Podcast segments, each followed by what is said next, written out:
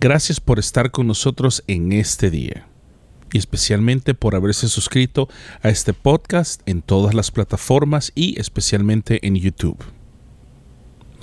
Día 19. No estás solo.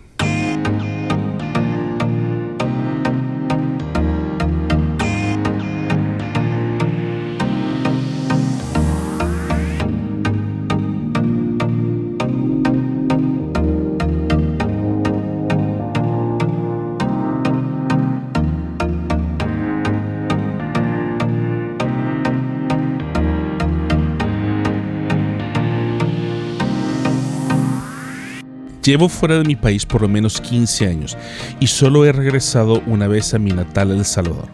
Así que por los últimos 15 años mi esposa y yo hemos estado solos con nuestros hijos. Es decir, alejados de mi lado de la familia ya que vivo en Canadá y regresar a mi país es muy costoso.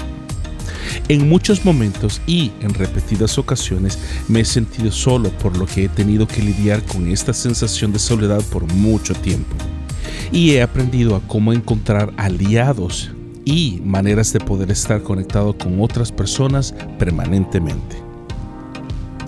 El libro de Eclesiastés capítulo 4 versículos 7 al 12 dice así en la nueva versión internacional. Me fijé entonces en otro absurdo en esta vida. Vi a un hombre solitario, sin hijos ni hermanos, y que nunca dejaba de afanarse Jamás le parecían demasiadas sus riquezas. ¿Para quién trabajó tanto? Y me abstengo de las cosas buenas. Se preguntó.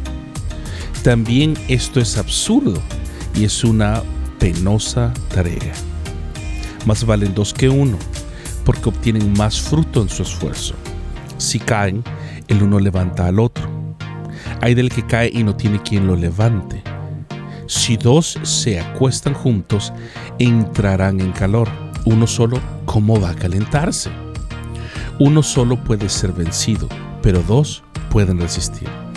La cuerda de tres hilos no se rompe fácilmente.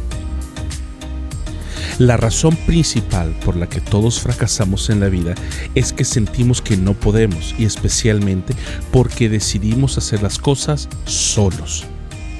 Si usted es hombre, sabe a lo que me refiero, ya que nos han enseñado desde edad muy corta que como somos hombres no necesitamos ayuda de nadie. Pero la verdad es que nada de lo que hacemos debemos hacerlo solos, como lo dice el libro de Eclesiastés.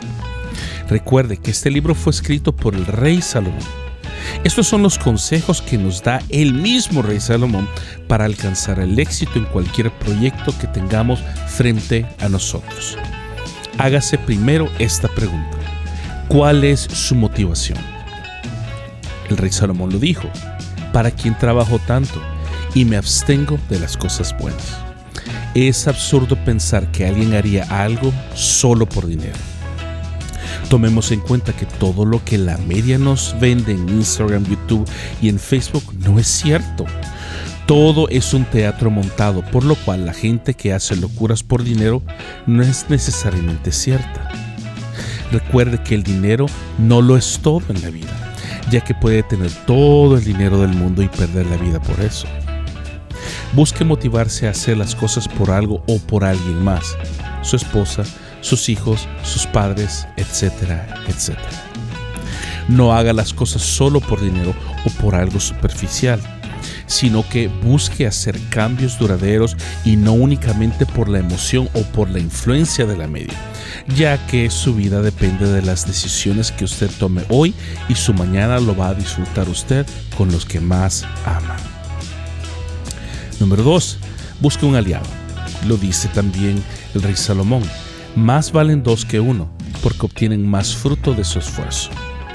Las alianzas han sido la mejor manera en que las tribus y actualmente los gobiernos han logrado salir adelante, ya que este es un principio que China ha sabido utilizar para su propio beneficio mejor que nadie. Estoy hablando de maquilas en los países hispanos, trabajo de manufactura en la misma China. Todo lo que tenemos frente a nosotros dice fabricado en China. ¿Por qué?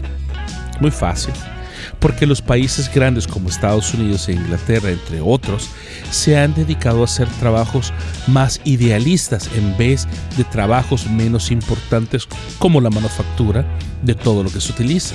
Por esa razón, China es actualmente una potencia mundial, ya que tiene a todos dependiendo de ellos para comprar de todo y manufacturar todo. De la misma manera, busquemos nosotros un aliado que nos ayude a ver en nosotros mismos lo que debemos hacer para mejorar a nosotros mismos.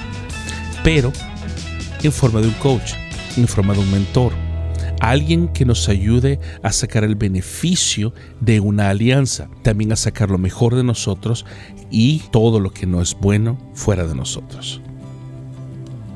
Y número tres, utilice el poder de la unidad.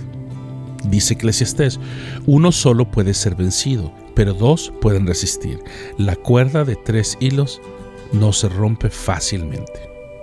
Cuando usted pide ayuda, Dios pone personas para que le motiven, guíen y le ayuden a salir del hoyo en que nosotros mismos hemos caído. Dios está en medio de nosotros y ese es el tercer hilo de esta cuerda. Usted, su aliado y Dios. Dios le muestra a través de la Biblia, desde Génesis hasta Apocalipsis, que no es bueno que estemos solos. Todos necesitamos ser parte de un grupo de personas que nos pueden ayudar a ser una mejor versión de nosotros mismos. Tómese su tiempo y busque algún grupo de personas con gustos afines al suyo, como clubes o iglesias, en donde pueda exponerse a otros con mentalidades afines que puedan guiarlo o simplemente puedan ayudarle a no sentirse solo o sentirse sola. Si nosotros mismos con nuestras actitudes y nuestras decisiones hemos alejado a los demás de nuestra vida con las malas actitudes, ahí es posiblemente en donde debemos enfocarnos en el cambio y especialmente en los malos hábitos que debemos de cambiar. Y no únicamente en las cuestiones físicas como actualmente la media lo dice. No pare de soñar y siga adelante. Nos vemos hasta mañana.